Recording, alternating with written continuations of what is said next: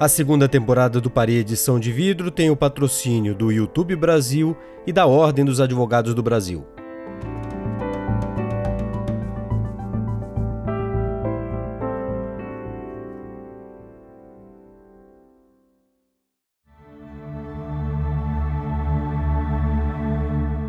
As paredes de vidro do Supremo, que dão nome para o nosso podcast, nunca foram uma preocupação para os antigos ministros, tirando pela claridade excessiva.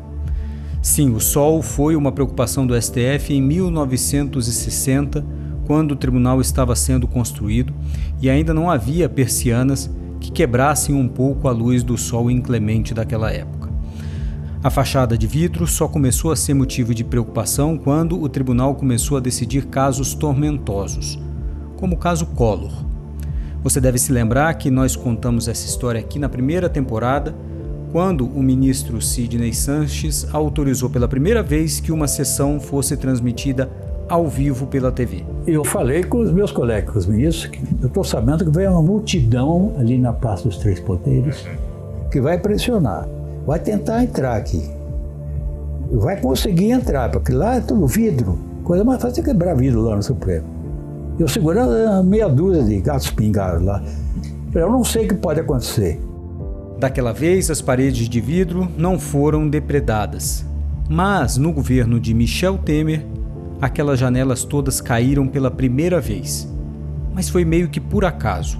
Os estragos provocados pelo voo rasante de um caça da FAB foram gravados ontem com um celular em Brasília. Durante a cerimônia da troca da bandeira, o Mirage passou perto do Supremo Tribunal Federal e quebrou todos os vidros da fachada.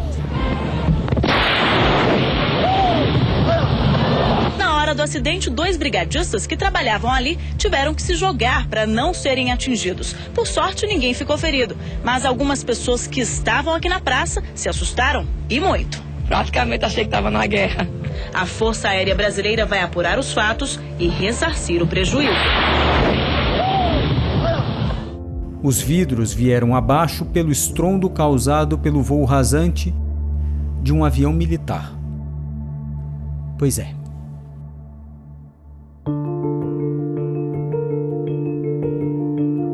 Neste episódio, como reagiram os ministros do Supremo à invasão e destruição do tribunal por golpistas? Como o dia 8 de janeiro vai mudar para sempre as estruturas do STF e quem será responsabilizado por esse ataque? Este é o Paredição de Vidro, apresentado por mim, Felipe Recondo, e produzido e editado por Eduardo Gomes.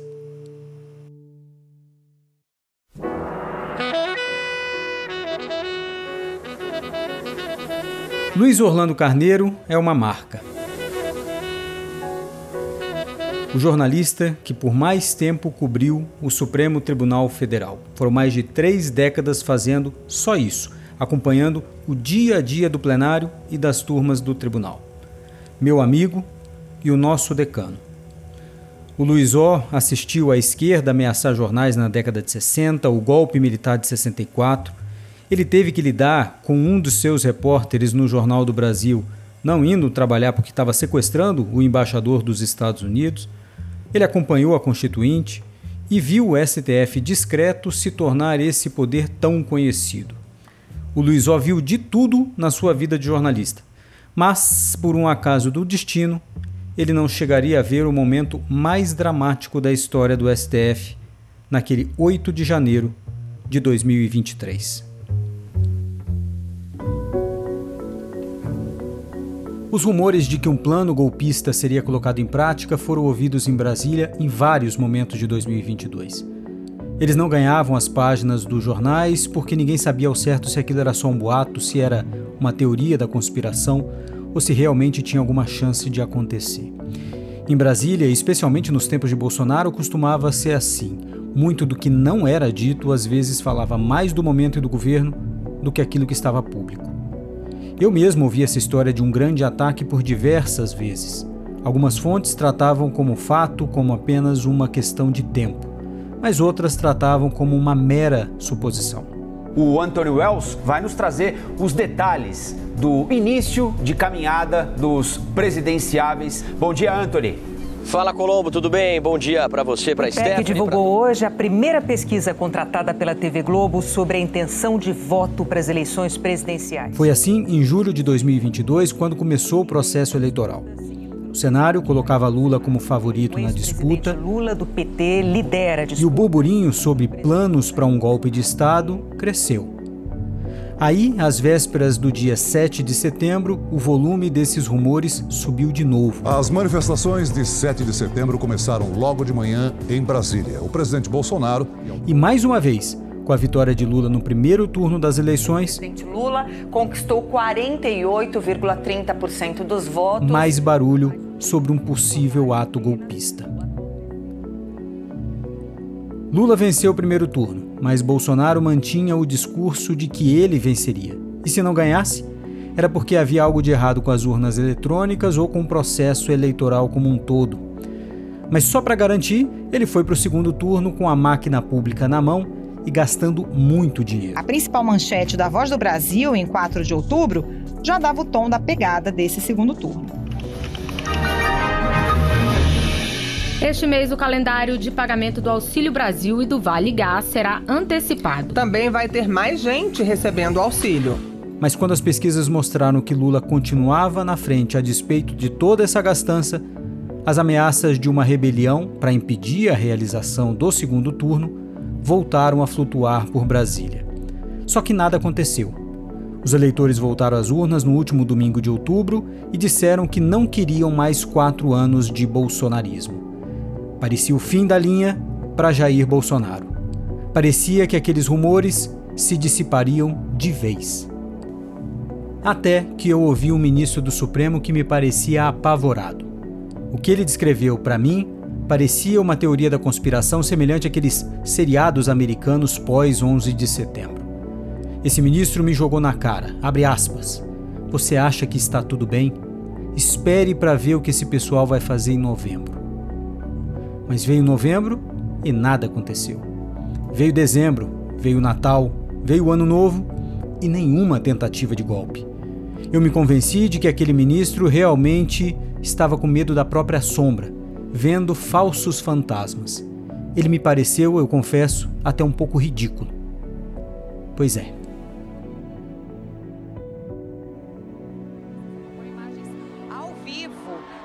Chegando agora no Palácio do Planalto para subir a rampa. Subir a rampa, um momento extremamente simbólico, importante.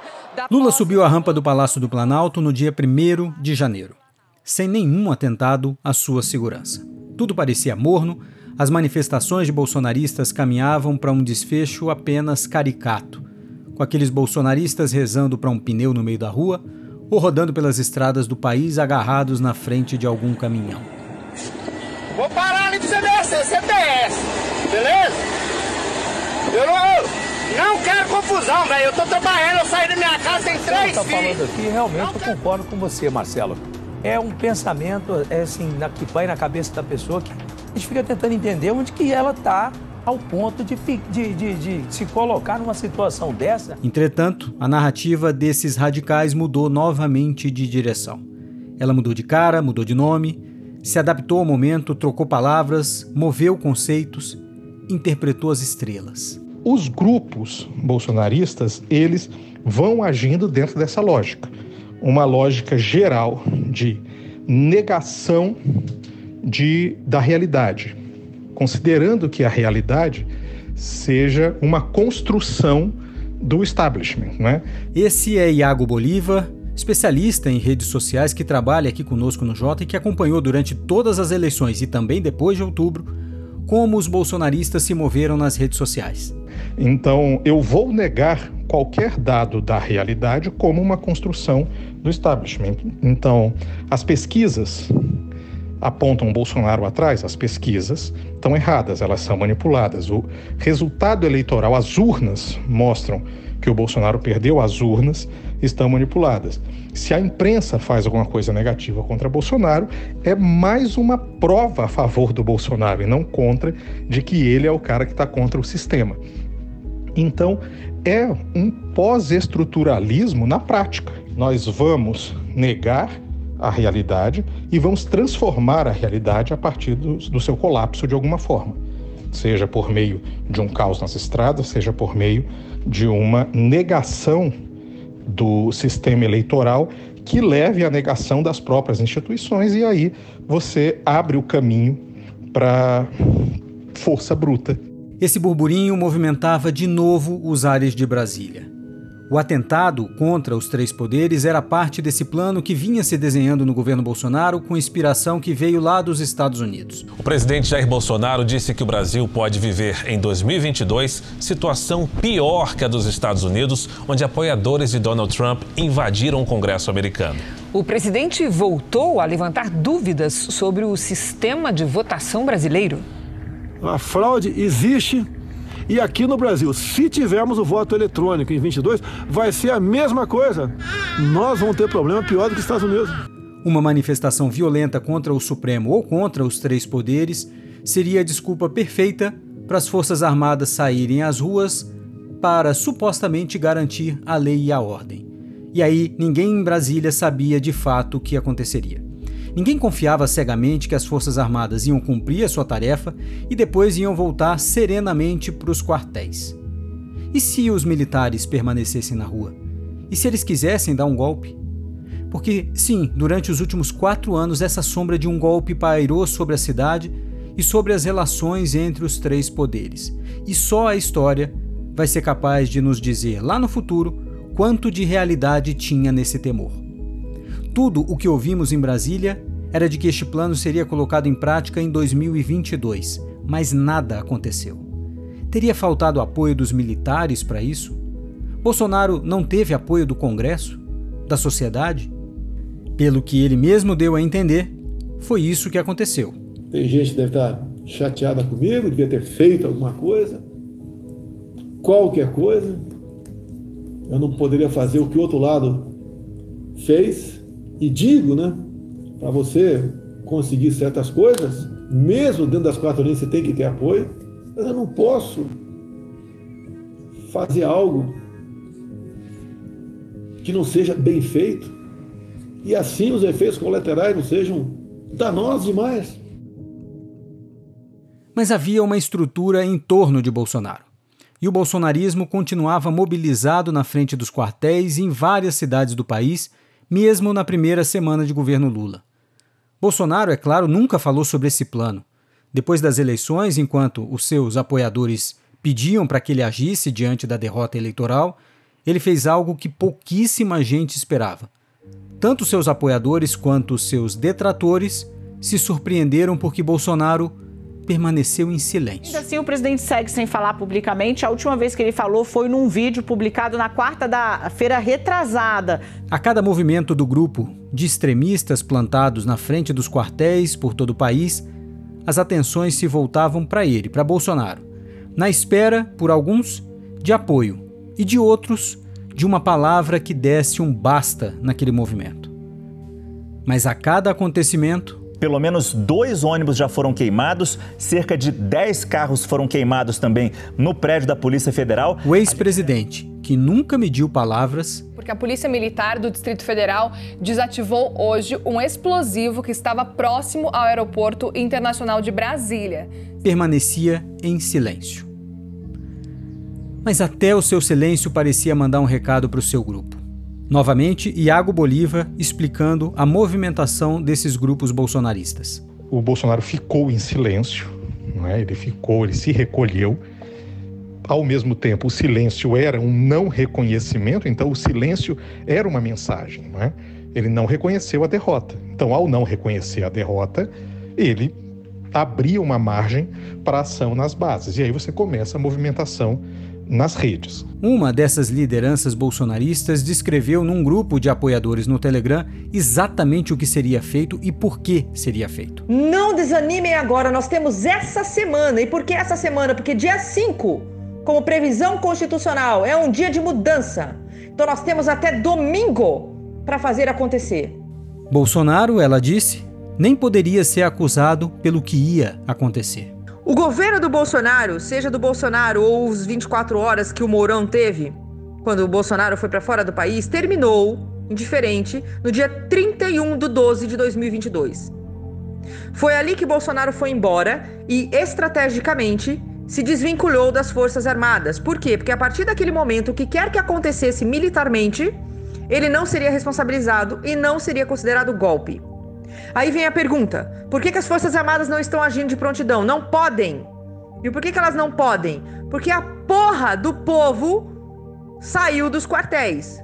No Supremo e no Tribunal Superior Eleitoral, a virada do ano provocou uma desmobilização, porque parecia que a guerra tinha sido enfim vencida. Uma vitória celebrada no ambiente sisudo do TSE por um coro puxado pela cúpula do judiciário brasileiro. A Justiça Eleitoral que mostrou competência, agilidade, seriedade e total transparência na apuração e divulgação dos votos. Agradeço e estou à disposição para as perguntas. Obrigado.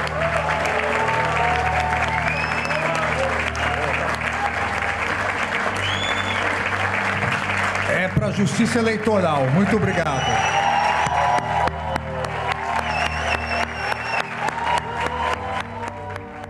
Alexandre de Moraes embarcou para Paris, Gilmar Mendes viajou para Lisboa e Rosa Weber, ainda em Brasília, fazia planos para suas duas semanas de férias. Era a hora de curtir o saboroso gosto da vitória e apreciar a derrota sobre quem tanto ameaçou o judiciário nos últimos quatro anos. Mas um dos ministros, Dias Toffoli, ainda não estava totalmente calmo. Porque janeiro, o dia 6, marcaria o aniversário de dois anos da invasão do Capitólio lá nos Estados Unidos e ele suspeitava que os bolsonaristas poderiam usar essa data para repetir em Brasília o que aconteceu lá em Washington. Mas, como nada aconteceu, no dia 7, numa festa de aniversário, ele abriu uma garrafa de vinho e enfim aliviou a sua tensão. Mas era cedo demais. Gilmar Mendes, mesmo estando do outro lado do oceano, também não estava seguro de que a posse de Lula tinha desmobilizado as ameaças terroristas. Porque a sua mulher, Guiomar, era uma aficionada por redes sociais e via diariamente crescer o movimento de bolsonaristas em direção à capital. Foi ela que avisou a Gilmar Mendes que um número grande de ônibus com apoiadores de Bolsonaro estava se dirigindo para Brasília. Primavera do Leste em peso, quatro ônibus ou cinco, se eu não me engano. Era sinal de que algo grande e perigoso ia acontecer.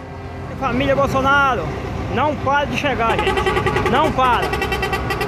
Olha que coisa bonita de se ver.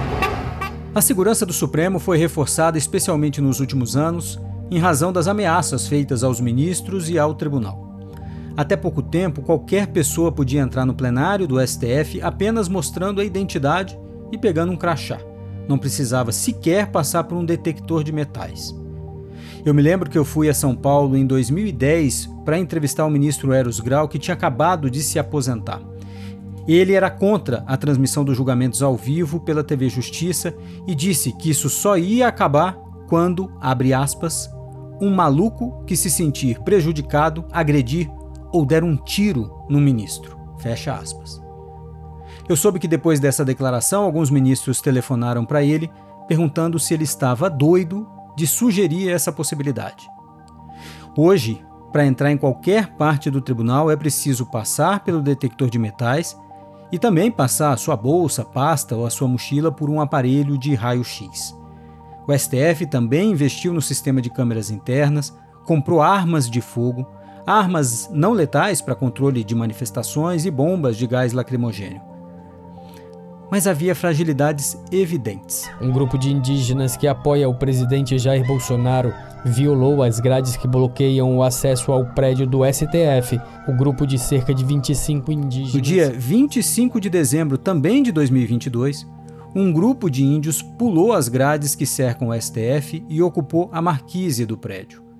Não houve depredação nem nada sério. Mas se aquele grupinho pequeno de pessoas conseguiu furar o bloqueio da segurança, imagina o que faria uma multidão.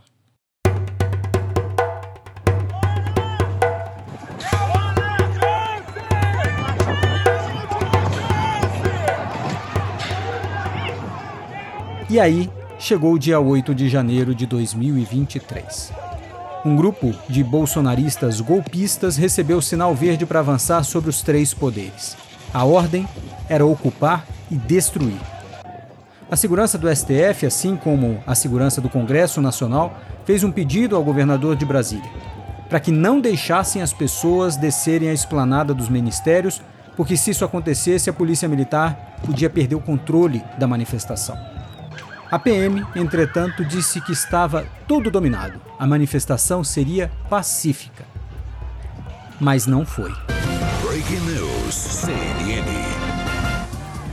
Olá, uma boa tarde para você que nos acompanha aqui na CNN Brasil. A gente interrompe nossa programação para trazer atualizações ao vivo, direto de Brasília. Os manifestantes invadiram o bloqueio e agora estão a caminho do bloqueio que havia sido formado no Congresso. Esplanada... Milhares de radicais bolsonaristas avançaram sobre os três poderes. Eles invadiram primeiro o Congresso Nacional. Depois ocuparam e destruíram o Palácio do Planalto. Palácio aqui, ó Graças a Deus. E por último, marcharam para o STF.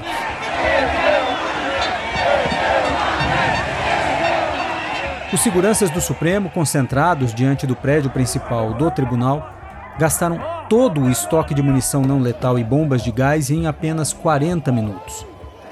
Era impossível conter aquela horda sem a ajuda da Polícia Militar e com todas as fragilidades do prédio porque no Supremo não há uma porta ou um caminho só a ser fechado para conter o avanço das pessoas.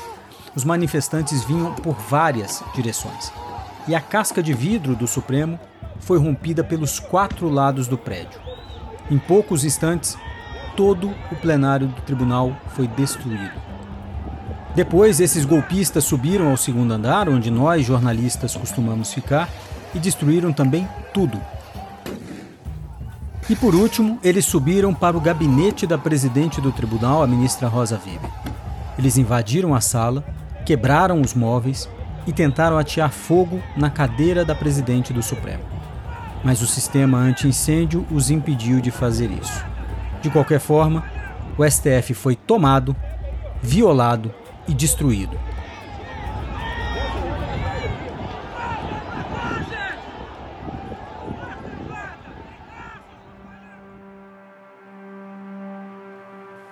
Com atraso injustificado e criminoso na visão do Supremo, a Polícia Militar de Brasília conseguiu prender parte dos golpistas, dispersar os manifestantes e retomar o controle do prédio. A ministra Rosa Weber e os ministros Luiz Roberto Barroso e Dias Toffoli foram lá no domingo à noite ver a destruição. Lula os encontrou por lá. Rosa Weber, sozinha olhando o plenário, chorou diante daquela cena. Gilmar Mendes que logo pegou um avião para voltar ao Brasil, viu na segunda-feira o tamanho da violência por que o Supremo passou e também se emocionou. Sem palavras. Sem palavras. Como que chegamos a esse ponto? Temos que fazer tudo para evitar que isso nunca mais se repita. Obrigado. Era hora de pensar o que fazer. O Supremo precisava pensar em como se reconstruir e também, como disse o ministro Gilmar Mendes, de pensar em como nós chegamos até aqui. Na segunda-feira, a reconstrução do Supremo começou a ser feita. Primeiro, a perícia para identificar provas contra os golpistas, mapear os estragos e planejar o que seria preciso fazer para o STF estar de pé e recomposto para o dia 1 de fevereiro, quando o tribunal voltaria do recesso. Uma decisão já foi tomada. Para que isso nunca mais se repita, as paredes de vidro do Supremo precisarão ser reforçadas. Há pouco mais de 10 anos, o ministro César Peluso, que era presidente do Supremo, propôs ao tribunal trocar todas as janelas e substituí-las por vidros blindados. Uma proposta chegou a ser formalizada, mas o Instituto do Patrimônio Histórico não autorizou a obra sob o argumento de que poderia haver a descaracterização do prédio. O STF agora vai voltar a esse assunto e com bons e evidentes motivos. As janelas continuarão a ser de vidro, devassáveis aos olhos da opinião pública, mas vão proteger a instituição de atos de violência.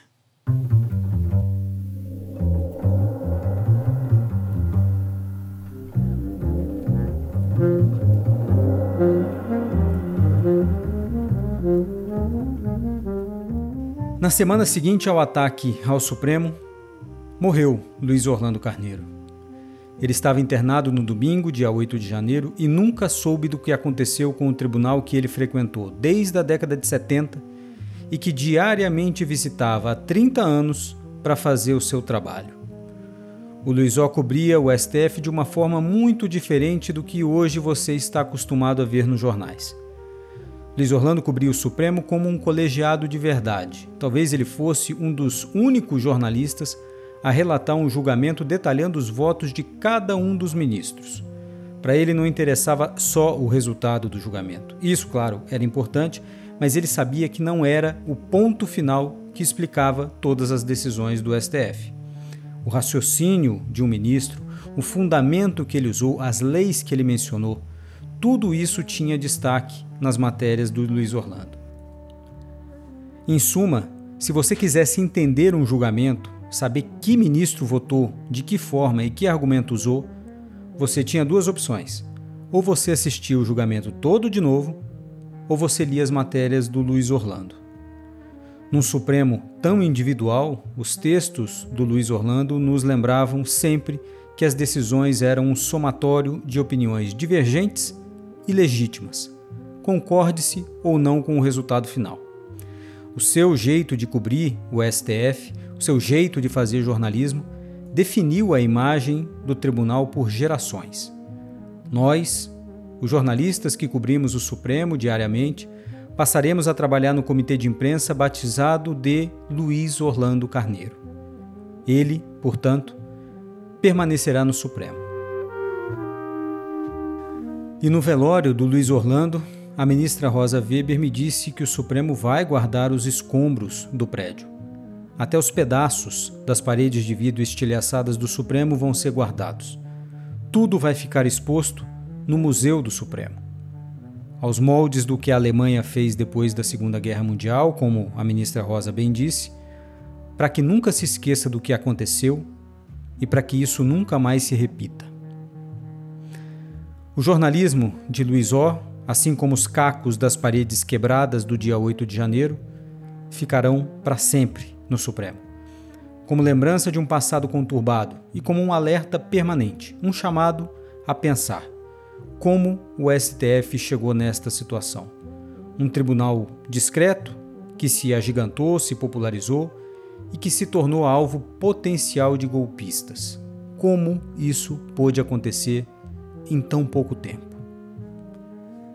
Na cerimônia de reabertura do STF, pouco menos de um mês depois dos ataques, a ministra Rosa Weber ecoou esse sentimento. Permitam-me relembrar o nosso grande poeta Carlos Drummond de Andrade. O presente é tão grande, não nos afastemos. Não nos afastemos muito. Vamos de mãos dadas. E eu me permito completar. O futuro está à nossa frente, mas é no dia a dia, passo a passo, que construímos o caminho. A escolha é nossa. Mas algumas perguntas ainda ficam sem resposta. Quem foi que deu a ordem para que essa horda avançasse sobre os três poderes? As investigações ainda vão revelar toda a cadeia de comando por trás dessa tentativa de golpe de Estado. Mas os ministros do Supremo falam já sem muito segredo que sabem muito bem quem é o responsável por tudo isso. E serão eles, os ministros do STF, que vão julgar os culpados. Mas isso, isso é assunto para a terceira temporada do Paredes São de Vidro.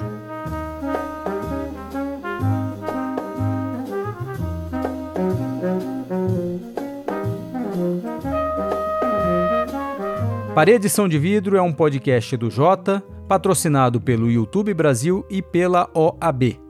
Tem o apoio institucional do Tribunal Superior Eleitoral. Nosso produtor, roteirista e editor é Eduardo Gomes. Alexandre Aragão é o nosso produtor investigativo. Paredição de Vidro tem a produção executiva, roteirização e é apresentado por mim, Felipe Recondo.